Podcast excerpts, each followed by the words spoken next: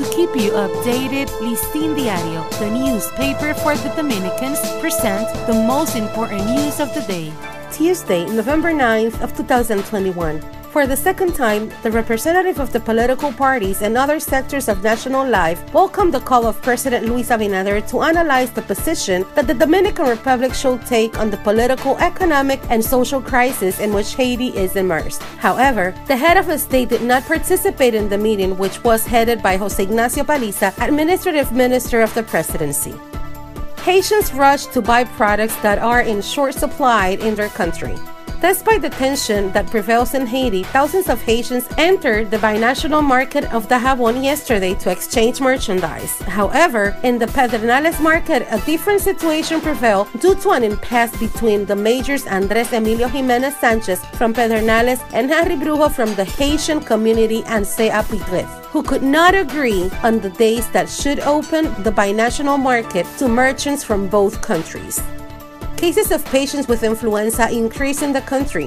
While public and private health centers report considerable increases in patients with respiratory disease, including the type B influenza virus, the country plans to begin vaccinating against seasonal flu by the middle of this month, which is applied every year to priority groups. There are more patients from COVID in clinics than in hospitals.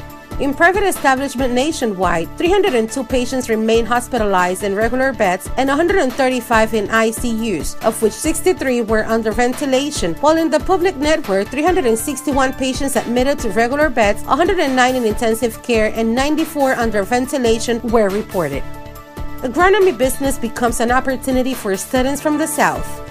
Faced with this reality, the Loyola Specialized Institute for Higher Studies has been training students for years, mostly from the South region. In this area, but beyond practice, it has a farm where students become true agronomists and managers of agriculture. For this and more information, you can visit listindiario.com for Listin Diario voiceover and translations by Indira Rodriguez.